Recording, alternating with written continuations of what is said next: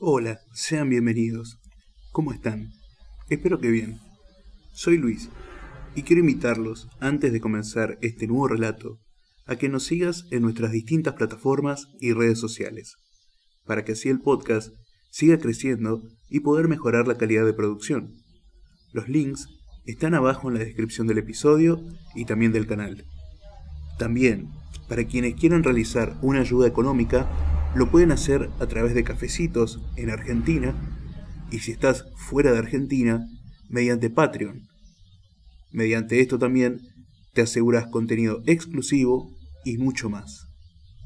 Sin más que decir, muchas gracias y comencemos con el relato de hoy. Acaba de llegarme el título de propiedad de una parcela que me compré en la luna. Me costó 20 dólares. Eh, bueno, los gastos de envío aparte, eh, y la pagué con tarjeta.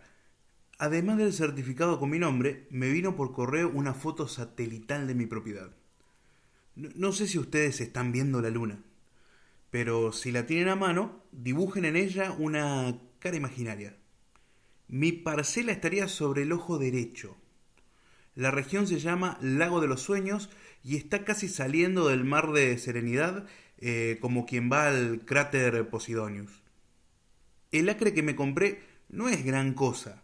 Descubrí que son apenas 4.000 metros cuadrados. De todas maneras, el hombre que me lo vendió dice que esta zona se está convirtiendo en una de las más deseadas, y me advirtió que me apurase porque se las estaban sacando de las manos. Y ¿cómo no iba a hacerle caso a este señor si es un visionario de la modernidad?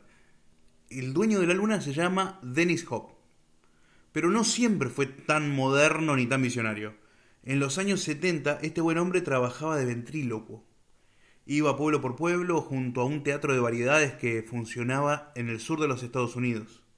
A Dennis las cosas no le iban muy bien porque, al parecer, movía demasiado los labios y estaba enamorado de una acróbata menor de edad, hija del dueño del teatro y bueno, esas cosas. A finales de 1980, la vida de Dennis dio un giro inesperado. Un día se divorció de su mujer para irse con la chica que amaba. Al día siguiente, la chica se mató en un doble salto mortal sin red. Al tercer día, el dueño del teatro entró en depresión y cerró el espectáculo. Y al cuarto día, él se quedó sin trabajo, en el medio de una carretera comercial ahí de California, con un auto viejo y un muñeco de madera, sin nada más. Ahí, mirando la luna como un estúpido. Y bueno, como la miramos nosotros cuando llegamos al fondo del pozo y ya no sabemos qué hacer con nuestras vidas. Entonces, esa noche trágica del 22 de noviembre de 1980, Dennis Hop tuvo una extraña revelación.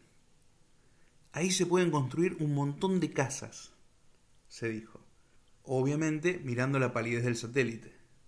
Hasta ese momento a ningún ser humano se le había ocurrido patentar la luna para hacerla urbanizable, y allí reside la grandeza de Dennis. Dos días más tarde, un ventríloco mediocre que no tenía nada que perder, porque ya lo había perdido todo, entró sin golpear a una de las oficinas del registro de San Francisco y le dijo al tipo que estaba del otro lado del mostrador. Buenas tardes, vengo a reclamar la posesión de la luna. ¿Qué formulario hay que rellenar? Los de la oficina de registro, ya con ganas de poner el cartelito de cerrado e irse a sus casas, le dieron a Denis unas planillas azules, eh, sellaron todo con cara de aburrimiento, le dieron una copia y archivaron los originales. 26 años después, después de aquella tarde, Dennis Hop lleva vendidas más de 2 millones y medio de parcelas de la luna. El ex ventríloco tiene una página web, lunaenvasi.com, donde cualquiera puede comprar una propiedad en el espacio. Eh, como dice yo mismo. Y también tiene, como no, un montón de detractores que confunden las cosas. A él lo confunden con un estafador. Y a nosotros, a los compradores, nos confunden con unos imbéciles. Mis amigos, sin ir más lejos, están convencidos de que este señor me engañó, que me vendió aire, dicen, que me engatusó, y que ahora el tal Dennis se ríe con mi dinero en el bolsillo. Nada más alejado de la realidad. Yo le compré a Dennis una historia de sobremesa, algo para lo que levantarme cuando sea viejo y mostrarle, con orgullo y un poco de autoridad, a mi futuro yerno, por ejemplo. Los suegros tienden a levantarse de la mesa y traer cosas raras y únicas eh, para que los yernos puedan y deban ensayar gestos de falso interés. La vida es así, y yo no podré resistirme a esa práctica ritual cuando sea suegro. Y hasta ayer no tenía nada para mostrar. Ahora tengo una parcela en la luna, un bonito certificado en forma de pergamino, un mapa satelital con las coordenadas de mi territorio lunar.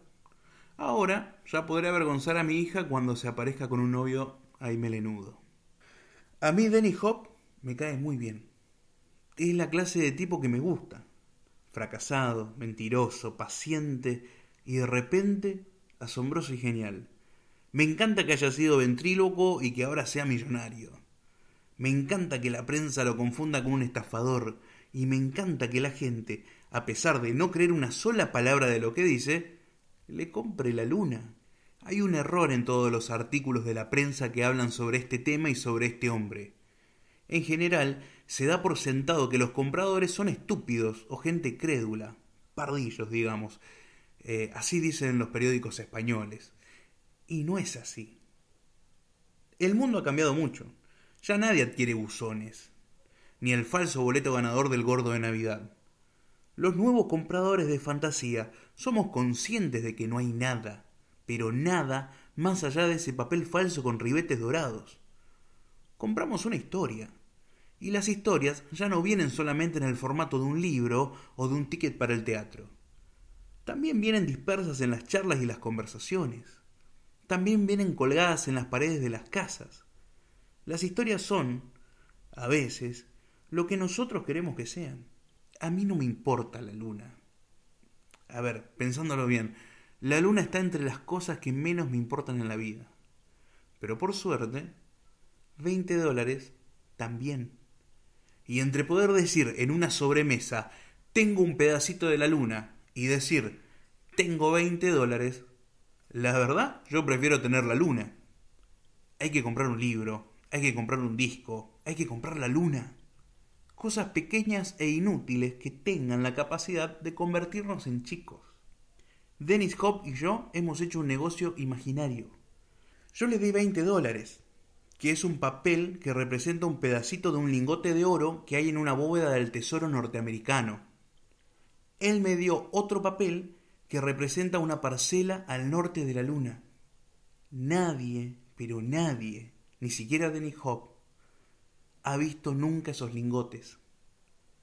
Yo a mi luna la miro por la ventana cuando se me antoja. La luna 20 dólares, Hernán Casiari.